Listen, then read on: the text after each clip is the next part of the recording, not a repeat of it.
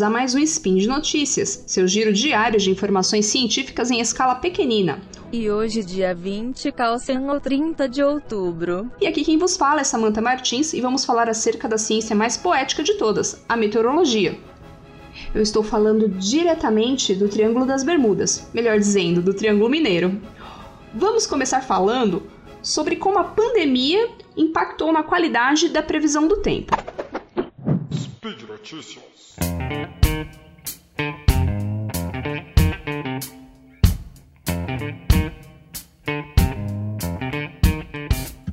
Bom, eu vou na verdade complementar o que eu mencionei lá atrás, no Spin de Notícias de número 881, quando contei que a redução de voos comerciais provocada pela pandemia do novo coronavírus poderia ter reduzido a qualidade da previsão do tempo.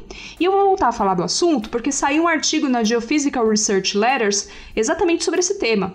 Mas antes disso, eu vou aqui dar uma rápida pincelada sobre como a previsão do tempo é feita.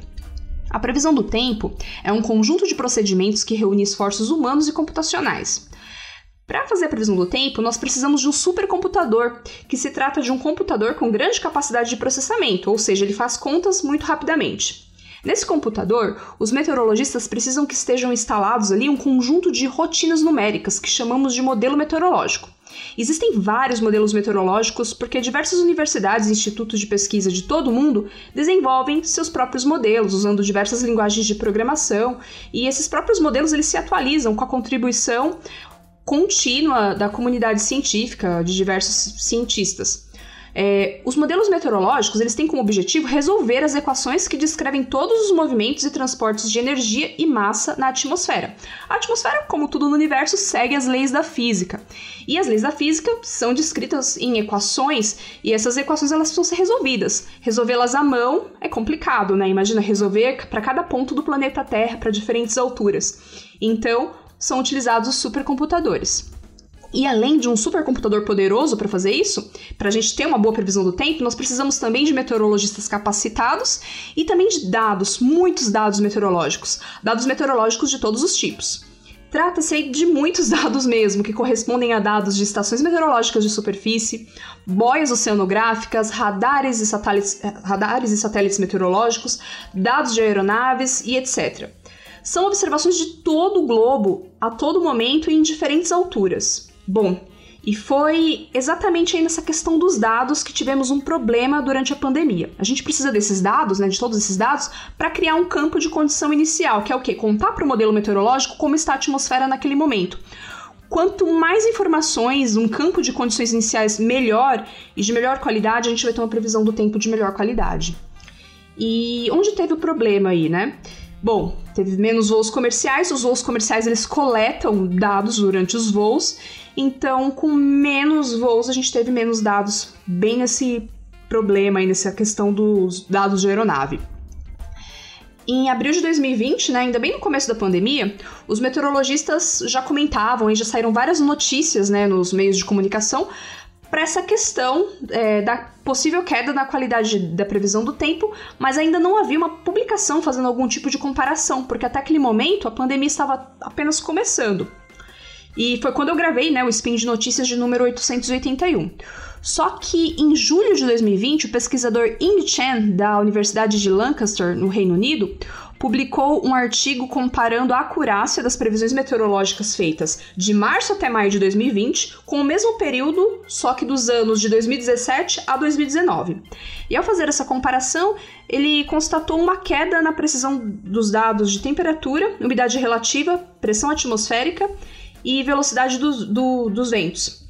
E a piora foi observada, essa piora, né, foi observada tanto em áreas de intenso tráfego aéreo, é, onde essa fonte de dados é muito meteorológico, muito, é, essa fonte de dados meteorológica é muito importante, como os Estados Unidos e o Japão, mas também foi observada em áreas mais remotas, com menos voos, como a Groenlândia e o Saara, por exemplo. O autor do estudo, ele alerta para prejuízos na qualidade da previsão do tempo a curto prazo, que é a previsão para daqui a algumas horas ou daqui a poucos dias, e também para a previsão do tempo para longo prazo, que é a previsão do tempo aí para daqui a uns 10 dias. O autor do estudo também é, ele constatou, portanto, né, o que os meteorologistas operacionais já desconfiavam através da leitura de trabalhos anteriores e na sua vivência da, da, na sua profissão, né? E é importante percebermos como a pandemia tem afetado diversas áreas do conhecimento e diferentes atividades humanas. E a pesquisa científica colabora para que a gente possa quantificar essas perdas, né, esses prejuízos, e propor até ações de mitigação, ações de emergência. E fiquem atentos ao portal Deviante, porque já a essa altura já deve ter saído um texto quentinho em que eu comento esse artigo e falo um pouquinho mais sobre como a previsão do tempo é feita. Mas agora vamos falar de ciclones tropicais, ou furacões, que é sinônimo. Eu já falei sobre isso em outros spin, eu vou destacar o spin de notícias de número 942, por exemplo.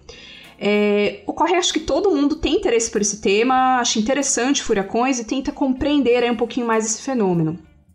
É, então eu vou comentar um acontecimento muito interessante que aconteceu aí por volta do dia 14 de setembro, quando cinco tempestades estiveram no Atlântico Norte ao mesmo tempo e em diferentes localidades do, da, da área do Atlântico Norte, né?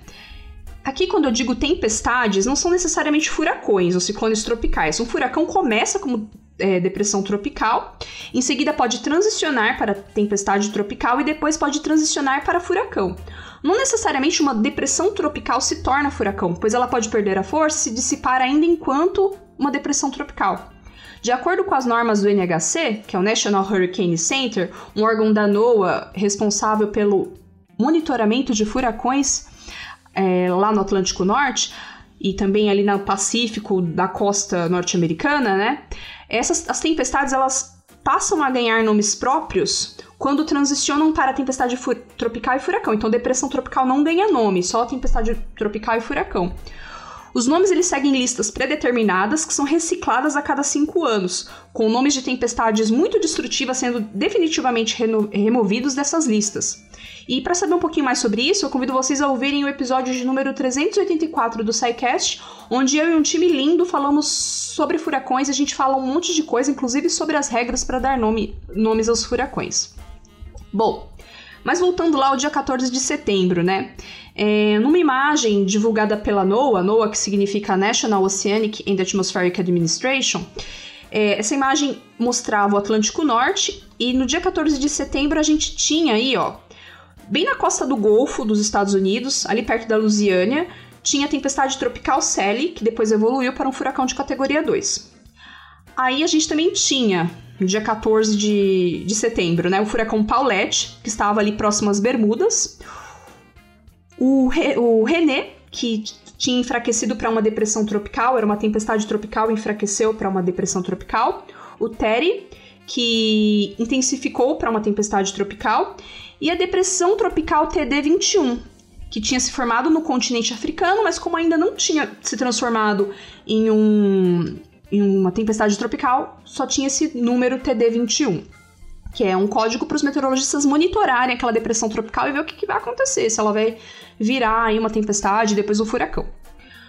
De acordo com um especialista em furacões da Universidade Estadual do Colorado, Phil Klotzbach, a, a, última vez em que a gente viu tanto ciclone tropical ao mesmo tempo foi em 1970, 1971.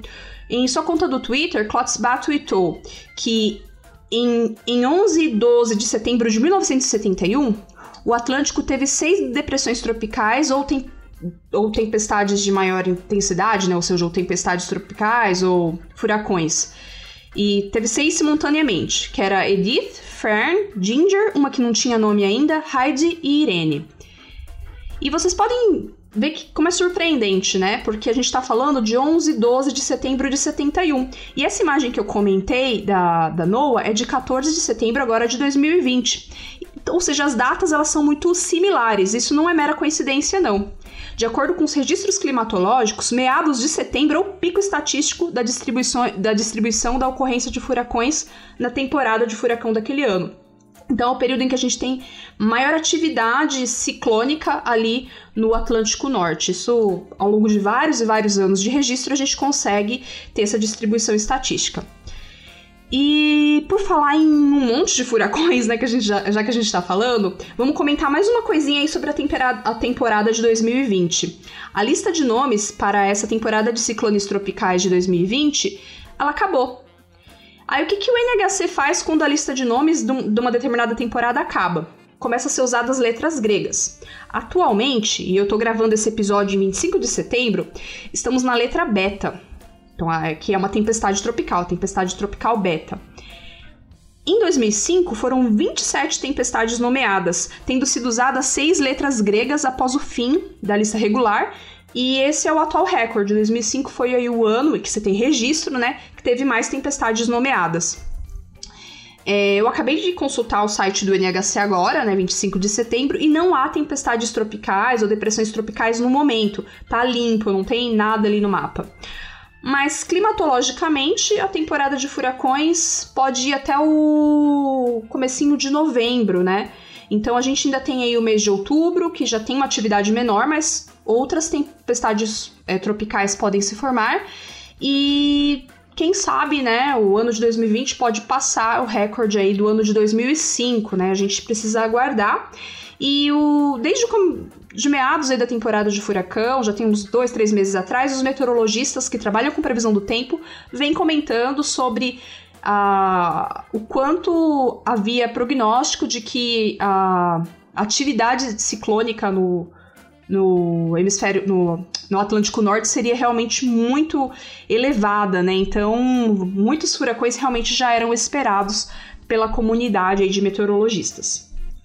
Bom, por hoje é só. Apoie o Spin de Notícias e outros podcasts do Portal Deviante.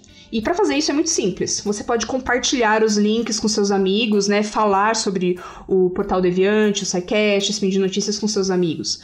E compartilha com seus alunos, com seus vizinhos, até com aquele parente chato para ver se ele deixa de ser chato.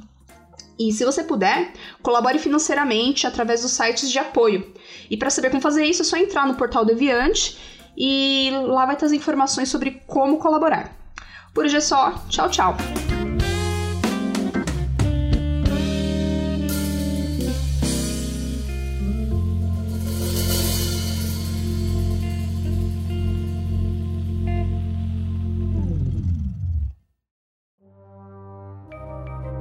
Este programa foi produzido por Mentes Deviantes. deviante.com.br